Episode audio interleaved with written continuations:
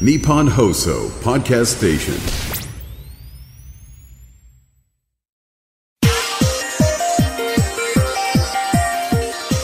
あでもイーロン・マスクさんは将来的には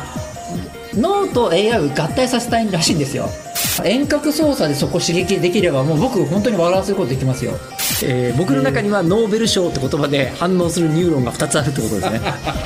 科学のラジオラジオサイエンテ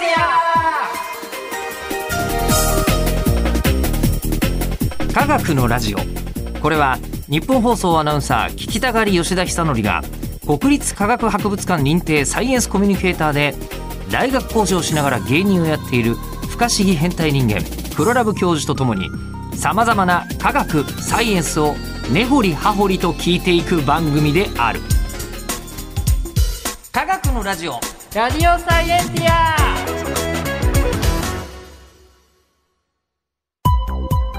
間違った話はしないけど正確さにこだわると逆に分かんなくなるので興味を持ってもらえたらこの世界はめっちゃ細かく説明してくれる人がいるのでそちらを参考にしてください、で現在のテーマ「脳めちゃめちゃ面白い」うんよかったねしかも面白いちょっと前になんか読んだ本の知識よりもさらに先行ってんだってことがそうそうそうそうそう分かりましたよまあ確実的なことしか言ってないですからね今ね確実なはい確実なことぐらいしかあまだね可能性で言われてる話とかあはんまり言ってないかもしれないめっちゃめちゃあるんだもなんか心理学的なこととかだと結構再現性がないのでこ今今回あんま言わないようにしててうああ今のところハードウェアに近いところの話ばっかりしてるってそこうとだかだねら心理学的なとこって結構テレビとかメディアで結構騒がれるようなところなので、まあ、そこら辺はまあいいかなって十分すごいですけど ね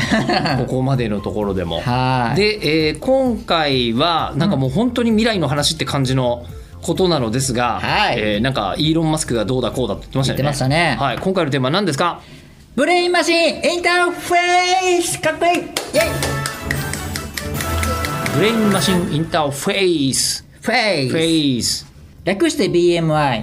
あ、一言で言うと脳と情報通信機器をつなぐ技術のことですあのイメージで言うと、ん脳にん電極とかブシっていうイメージ、あでもそうですそうですそうです当たり前に言う ね当たり前に言うけどあのももうこれがものすごくヒットしてます今ヒットしてもうやるぞってぐらいまで来てるってことですか、はい、うんで脳波を検出したり直接脳に電極を埋め込んで脳活を結束したりとか、脳への刺激を与えたりという手法で脳と、まあ、機械をつなげる機械プログラムのことでございますけども機械とかプログラムのことをブレインマシンインターフェースそうこれ今ブレインテックって言葉であの世界中で今騒がられてるぐらいで、うん2021年にはあの700件ぐらいのそのそれに関する論文がもう出てるぐらい1日2本分ぐらいものすごい活性化してる状況読むだけでも大変じゃないで すかもうねもうだからそのぐらいもうもう追い越せを追いつけとか、まあ、そのぐらいの技術になってい世て界中で研究しまくってる、はい、うんで BMI というのはまあ入力型 BMI と大きく分けて出力型 BMI があるんですね入力型と出力型脳から、脳に何かを入れるパターンと、はいはいは脳から何かを出すパターンとかはね、い、で入力型っていうのは、うん例えば耳が聞こえない人はい例えば、うんで、えー、とそこにあの機械をつけて耳のその神経に直接つなげる補聴器じゃなくて補聴器じゃなくてなくて、はい音を聞く神経ってのが当然脳にもうある、はい、でそれがまだ、そうでいあの生きてる神経が大丈夫な人は、うんそれに直接あのつなげることでよく聞こえる方もいるんですねこう埋め込む方なんであすけじゃどあもう脳のどこはがい音を聞くニューロンかってのはもう分かってるんだ、えっとね、えっと、耳の近くにあるこの神経があって、ん聞こえる場所の、耳の近くにありそう、はい、あ脳にはいかないんですよあ直接脳にはいかないんだははい、さあ耳のところの神経に行けばその神経から脳につながるのであそうかそうでも考えようによっては全身、我々全部脳につながってるんですもんねそうですそう我です々のそうそうそう体とだから、まあ、脳につななげようと思えば、うその直接近くのところでやれやればいいわけですよね脳に直接やるのはちょっと怖いしねそうあーうんそうよくないし危良くないしはだから脳からブワーってつながっている神経のどこかにそうそうそうれをピュッてつなげちゃうとい、そうそう音が聞こえるようになる方がい耳るのはいあとは目人工的な眼球をその作ってですねカメラってことカメラみたいので、ええそのカメラの電気信号を視神経が生きている場合は、はい視神経につなぐことで見えることになるわけですねすげえただしあのすごく細かくは見れませんよその光が見えて輪郭が見えるとかそういう技術なんですけどまだうんそういうのもできてるんですけどそういうのがすここ2000年ぐらいの間にできてるんですよ2000年じゃないわ2000年代からここ2000年まあここ2000年代もここ2000年そう代ですねそうですね、うんでもそうやってそれが入力型 BMI なんですけどもは今あ騒がれてるのはまあどちらかというと出力型の BMI の方で、はい脳から考えたものをこうなんか出力する例えば、えーもう一本6本目の指を作るとかあーのもあるし例えば有名なのはですけど、はい東大の稲見先生がやってるああでも本当そうですそういうことうでんすそういうことですうんあとはこう言葉が喋れない人がこう脳からの信号で音声が出るとかうん例えばそういうような技術なのが出力 BMI なんですね。うんうんうんでその出力 BMI でもこうまあいろいろあって接続の仕方が2つあってはい新春型のえー BMI と非新春型 BMI の2つに分類されるんですね。侵襲型の侵は侵略の侵で、そうそうそうです襲うかなつまりまあそうですねうん要は脳にぶち込むが型うん簡単に言うと侵襲型ってのはぶち込む型ですねはい、手術してうんちゃんと埋め込むそのタイプうんうとん非侵襲型は普通にヘッドホンでああ頭にこう例えばまあ分かりやすいのはヘッドギアみたいなやつですああはいはいはいはい、はいでも今ものすごく研究が進んで国でムーンショットっていういろんな国のプロジェクトがあるんですけうん、ムーどンショットってあのなんか月を打つぐらいの難しい研究みたいなそうやでつすそうでムーンショットすといいろんなそれでそのうんこういう研究もやられてるんですけどもあのすごい恐ろしいぐらいもう普通のヘッドホンですにまでになってます今はもううんそこであのノウハウを取って、うん例えば車椅子を動かすとかそうねそういうのも人によってはもう本当にお体動かなくなってる方とかいますもんねそうそうそう今そういうのも現実味動いているんで、うんすごくだんだんでき始めてるんですけどただ非侵襲型ってちょっとねあの精度が悪いんですよやっぱりまあまあ人によってうんね、あの頭の形も違うしとかになっちゃいますよねあとこうこうやったらあの顔を動かしたら顔のその神経で電気がこう乱されちゃうとか表情筋でそうへえだからそれであと意外と難しいのは「フォートナイト」とか「そのファイナルファンタジー14」をやその脳で直接接続してやるとかそういうのもあるのもまあ、あの有名な YouTube で見れますけどそういうのも「ええフォートナイト」をあの非染色非侵襲型でやると難しいんですよね。こう前に進めって念じるとこう前に進む人もいるしうまくいかない人もいたりうんそういうぐらいやっぱりこう精度が悪い。うんなのでやっぱ今はやっぱ侵襲型がちょっと今熱いのかえな。でも脳に刺すと結構いけるってことですか確実にそうですね確実に割と前進ん比だりす較る的でそれで今すごく有名なのが出たうちのイーロン・マスクあうちのイーロン・マスクじゃない イーロン・マスクさんですはあうちのっていうのははい、なんかつい言ってしまいましえた。吉本所属だったりするんですかはい、多分皆さん彼は吉本所属芸人だと思う。そうだったんだ後輩です。 僕後輩いそうイーロンですマスクですみたいなの いそうです今だったら出てきたらちょっと 確かにちょっと売れそう売れるかな。いやすごい名前つけたなっ ていう、まあ、発想で勝ってる感じしますまあ、よ確かに、ええでもそのねイーロン・マスクさんが2016年にニューラリンクっていう脳の会社を作ったんですよねあもう作ってるんだはいほう2016年でその会社の製品が新州型、でちゃんとこう脳に埋め込む型のやつで Bluetooth で通信するんですけどはだからあの埋め込むんですけど埋め込んだ後に普通多くはこうなんだろうコネクトが見えるわけですよ。あのマトリックスで言うとなんかあるじゃないあですか。後ろにこうガチャあいみやたそういな広角機動隊もそうあー後ろに頭のあ後ろにそうそうケーブルを刺すだからそういうのがないんですよだからじ実際の普通のなんていうんだろう手術したかわからないような Bluetooth 通信なんでっていうのが出始めてだからそのぐらいあのイーロン・マスクさんっていうのはやっぱそのすごいスマートに作るんですねそういうのは既存の新しいあのそれぞれの技術は古いんですよでもそれを統合パッケージ買ってるんですか、うんうんあれがうまいんですよねでもそう言ったって Bluetooth に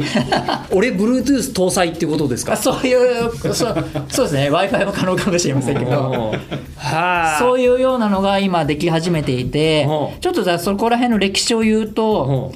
ん1999年にこれはまだイーロン・マスクさんあのより前の話ですねあはいそんな関係ないんですけど、うラットが前足を動かそうとするときに脳のところにちょ、まあ、直接つなげてですね運動やから、うんで腕の腕の機械がこう動くやつ、それをでうまく初めてうまくいった例が1999年です1999年1999 20年世紀にもうそんなこと起きてたんだねそうなんですよ、うんで2002年に猿が脳でパソコンの画面を動かすへえあれがが画像があって動かしてるんですよこう見ながらへボえールがこう来たらこうこうやるやつですねあのいわゆるこなんていうんうですかこれテテーブルテニステーブルあそうですうんそれのやつで遊んでる映像があったりしてへえそういうのができ始めてで2017年人でもうタブレットでこうなんだよこうの脳でこう操作しながらインターネット操作をインターネット見れたりとかそういうのも200個の電極をこう刺すとできるようになったんですねずいぶん刺すなまあでもそれもかなり最先端だったんですけどイーロン・マスクさんうんものすごいお金をかけていろんな大学からその脳の研究者さん買収したりしてうん買収買収とかスカウトじゃスないカウトスカウトですね、うんうんはいもう2019年にそのイーロン・マスクさんがやったのが豚さんにですね約1000個の脳の神経をこうモニタリングするそれすごいんですよ1000個なんてできれないかったんですけど、んそれを一気にやり始めて、うん2021年にはペイジャーっていう猿に赤毛猿さんがいるんですけどページャーはい、ポケベルじゃ んポケベルっていう名前を付けた猿その人にですね、うん2048個の電極をあその人じゃないそのその猿にさんに、うん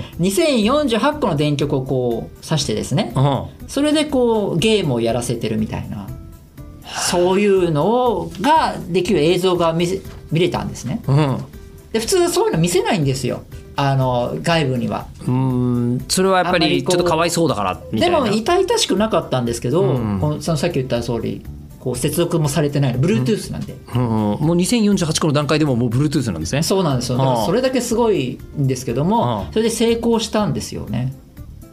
でそれがすごくて、あの外部に見せるってことも普通ないのでもうすごいインパクトでもうこの業界すごい盛り上がっちゃってうんるのが今の状況でで確かあの最近その人間でもう実験していいよって FDA の承認を得たんですよアメリカの保健局でしたっけあそうですそうですそうです、医療関係の医療機器に対する検査だったんですけうんうんうどんうんそれにようやく通ってうんこれから始まるっていう状況なんですけどなんか実は今日収録したのが9月20日なんですけど、はい今日のニュースで、はあニューラリンクがはあ初の人体治験、おもおう人体を使って治験する、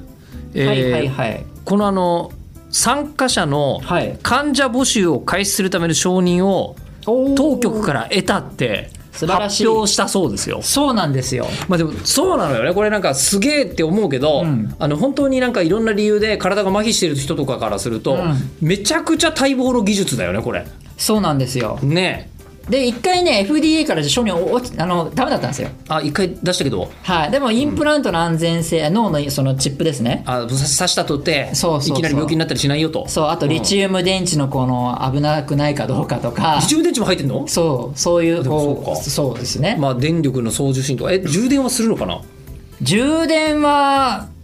これどうやろうち ょっとわかんないですねでもまあ、でも充電しないと今今だとリチウム電池なんで充電しなきゃいけないですよ無ね線充電とかできるもんねそうですね考えてみたら多分そうだと思いますま枕に絶対そうだと思います、枕に無線充電器あとのか iPhone と一緒じゃないですかうんこうやってでもそういうような感じでやった り無線充電で Bluetooth ってもう完全にスマホだねもうでねあとあと脳の損傷しないようにそのああ一番大事なのはその電極刺してるので、はいはいはいでイーロン・マスクさんはものすごいね電極をね紐み糸みたいな状況にしたんですよすごいホストすぎるはのにしてで傷つかないようにもう機械で縫う縫うというか入れる機械のもう精密な動きで縫うようにしてその機械も作ってそれで成功率を高めたんですってあへでそういう技術を一気に作ってスペース X と同じですよ、うんそのぐらいの衝撃ですごい速度でやって、うん今に至るんですねえすへえごい暴れてるんですよねツイッターとか置いとこうよ横にも そっちやろうよでもなんかツイッターでもなんかこう反発するするあるじゃないですか反対者っていうか、うんこの業界でもあってもういろいろこうそりゃまああるだろうな、まあこんなぐらい頑張ったんで、あの2018年以降に約300頭の羊、豚類を含む1500頭の動物を死なせたっていうので、すごい苦情がで起きてんですよ、今、まあまあ起きてたんですけど、それでもまあどんどん成功させたっていうのが、まあ、まあっていう感じですかね。確かにすごい、うんああいやーでもねツイッターやってる場合じゃない気がす るこっちやろうこっちの方がすごいよ、確かにうんうん、だって逆に言えば脳で全部言えるようになったらもうツイッターいらないじゃないって話じゃないまあ確かにねねあでも、イーロン・マスクさんは将来的には脳と AI を合体させたいらしいんですよ AI に負けちゃうからこのままだと、人間がね、はい、だからこの会社を作ってこう将来的には全員がこうもっと人間をアップデートするようにするみたいな考え方のもと作ったらしいですよ 将来的には今は違いますけど、うん損傷した方とかを助けるためですけども、今はそういうこと使い方もしようとしてるでももう今だったら一瞬こうなんか思い浮かべて、あ検索しようって思ったから自分でスマホ触ってる検索したりするけど、もう思いついた瞬間にバーって検索してでもうなんかもうそれで AI がそれってこうですよってその瞬間の教えてくれると、そうああでさらにもっと人間のレベルを上げるみうんたいなことを目指してるらしいんですけども、うそういうのを目指そうとしてるということなんで、えーの新州型の BMI というのはまあこれで言うといいかもしれないいやーまあまあまあまあまあただいろんな研究者さんに聞くとその BMI っていうのはまだ日常的には必要ないらしいんですよというのいやはそりゃそうでしょいやえっと例えば全身麻痺だとしても事故で、う、うん、あの眉毛が動くと眉毛が動くだけで、そのその文字がこうなんて言うんだろうう打てるとか、はいそういうのでね実はね困ってないそうなんですよね人が多いんですってまあそれでもいけるよといけちゃうだだって昔えっとなんだったっけな、えーあ潜水服は蝶の夢を見るっていう映画が、はいはいはいはい映画でなんかもともと本もあったんだけどほうなんかすごいこうあのフランス知らのないすごいファッション雑誌はのい大編集長が、はいえっと脳にトラブルを抱えてほうほうやっぱ体が動かなくなっちゃったんですねあー全くあら全て、うんで動かなくなっちゃったんだけどまばたきだけできたんですねああはいはいでまばたきだけで本書いたっていうああでも人がいるんですよね、はいはいそうでそうそう体が潜水服のように動かないけれどもあ、ーえー、と気持ちはどこにでも行けるみたいなので潜水服は蝶の夢を見るみたないるほなど本があってドキュメンタリーもあるしへー劇映画もあるしちょっと衝撃的だったので両方とも見へたうんえいやでもすごいそういう感じです、うんだからここだけで動くだければやっぱりこういいわけですよね、うんうん BMI を入れつけなくても、でうん BMI で速くなればいいですけど、うんあんまりね今の現実いろんな世界では楽じゃないそうででもそれはどんな技術も初めはそうじゃないのでも徐々に徐々に喋るのが楽になるとかいう例も出始めてきて、それこそ8月の情報なんですけどもカリフォルニアのついあれこの間だねそうですねこれはあのニューラリンクの話ではないんですけども大学いろんな大学で研究されてる話ですけど脳卒中で話せなくなった女性の方がそれこそ BMI であの直接こう埋め込まれ埋め込んだやつに信号を出してこう喋れるようにした、おそおういうのがあってそれだとなんか喋るの早くなったらしいんですよ早あくなあっごめんなたさいえっ、となんだろう打つ速度あーなるほどタイタイピングで打つ速度よりも、はいはいはいタイピングって多分目で追うんでしょうね、うんわかんないですけど、うんうんでタイピング打つのとその思ったことを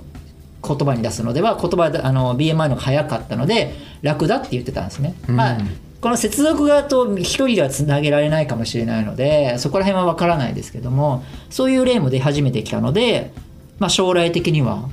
うん、やっぱり熱い技術なんじゃないかなというような状況ですかね。やってみたいような見たくないよう ないやーそうですねまあでもだから非侵襲型だったらいいですよね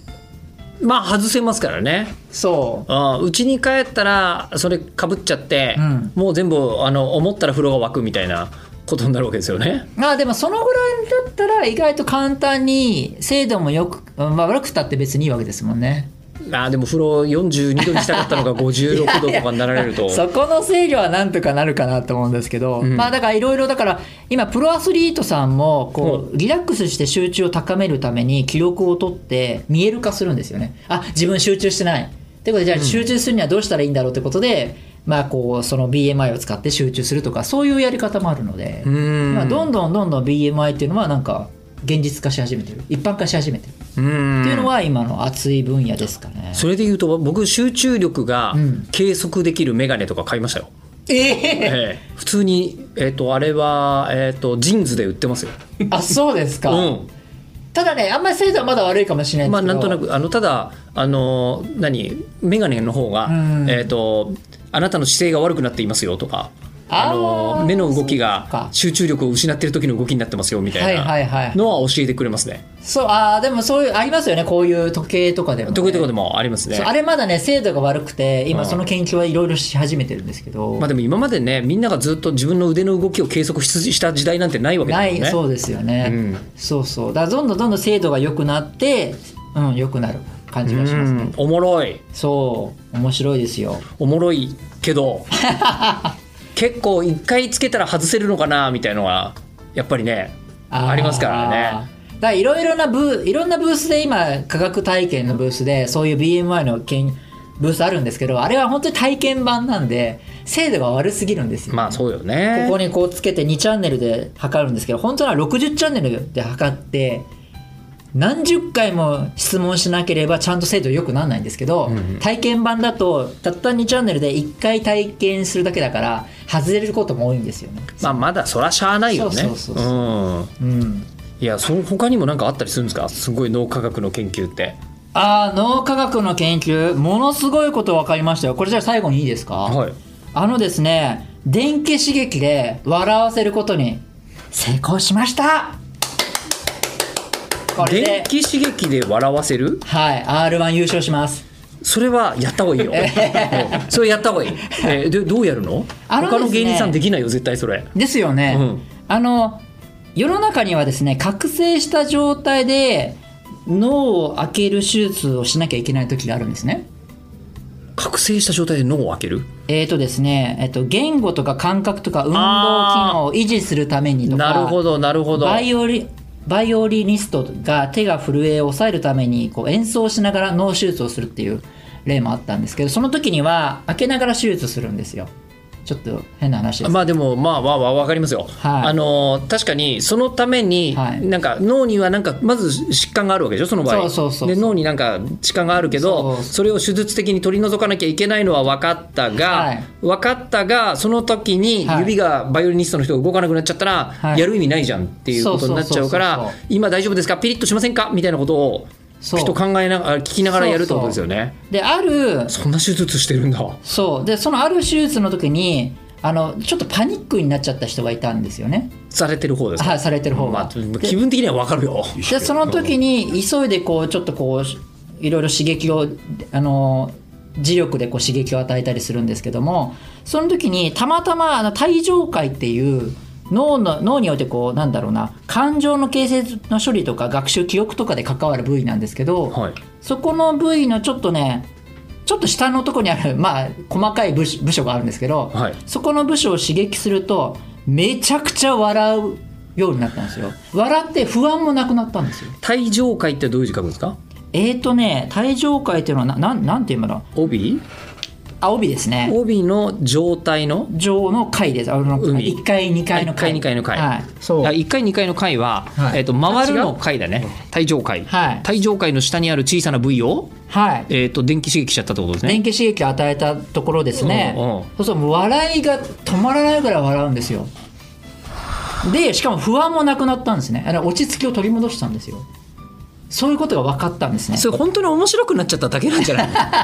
あでも 脳脳を開け俺俺今脳を開けたまま喋ってる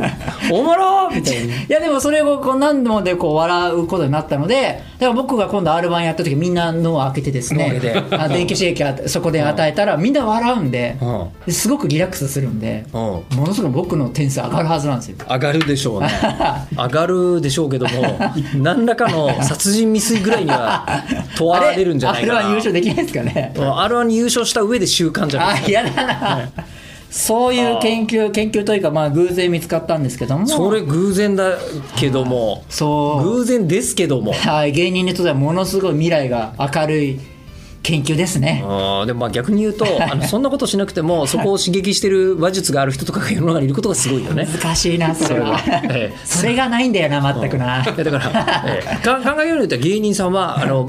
BMI なんじゃないですかああなるほブレインどマシンじゃないかもしれないけどブレインイそうンタだーフェースちょっと僕もし修行しますそうだからそこの能力が高い人が、そうだええすごい芸人さんなのではちょっと頑張りながら まあまあ、まあでもその技術もここに、なんかみんなもっとカジュアルに刺激できるようになるかもしれないもんそねうですよねねそうそれが頑張れたらこう非 Bluetooth でしょって言っ非て遠あの遠隔操作でそこ刺激できればもう僕本当に笑わせることできますよそうですよね完全にみんなはそれ入れといてなんか Bluetooth でブイってやるとおーあーあーあー そうあそうまあ精度が高くないかもしれないですしーあそっか今あの今の段階のクローブ教授はまだ精度が上がってない上がってないちょっと研究開発がそう進めばそうノンロンノンレム芸人ですから はい今のところ意図してないってこと意図してないってことで笑いをちょっとやっちゃうんでやっちゃったりする、はいすごいねでもそんなことあるんだはいそういうのができていやもうこれだけはメモっておきましたでもすごいでもすごいけどはいなんかやっぱり怖いねいろいろねまあでもだんだん安全性も高められてねスペース X もね、その安全性を求めて宇宙宇宙にいっぱいもう上がってますからね,、まあねそれと同じですよね安全性側の怖さもあるけど、んなんか人間の心とか気持ちとか意識って何だったろうっていう方が分かんなくなる怖い感じもあるああでも確かに患者さんで言ってましたあの直接つなげたくないと、よこのままだと読まれるから、っていうふうに言ってた患者さんもいて、んまあ、確かにそうだよなとちゃんと本当に考えた場合自分の身になって嫌ですもんね夢見てる時何見てんのよあなたとか言ってエロい夢見てたら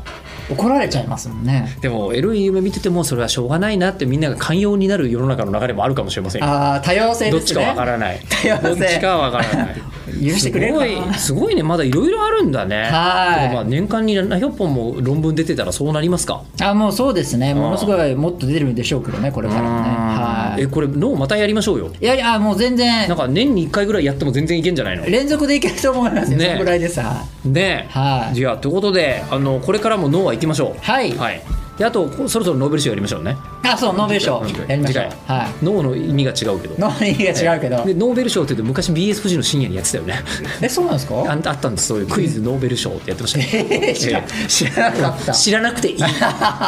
えー僕の中にはノーベル賞って言葉で反応するニューロンが2つあるってことで すねあのギルガメッシュとかのその時代ですかすごい古い時代いやのもうちょっと最近あさそうなんですかまあここ5年ぐらいですかあそんな最まあ近じゃあすごい最近じゃないですかはい、まあでいいんですよ別にはいクイズノーベル賞はどうでもいい、はい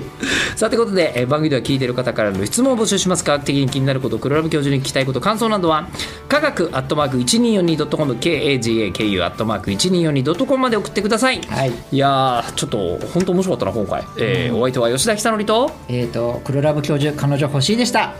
ノーベルか脳関係ない思いつかなかった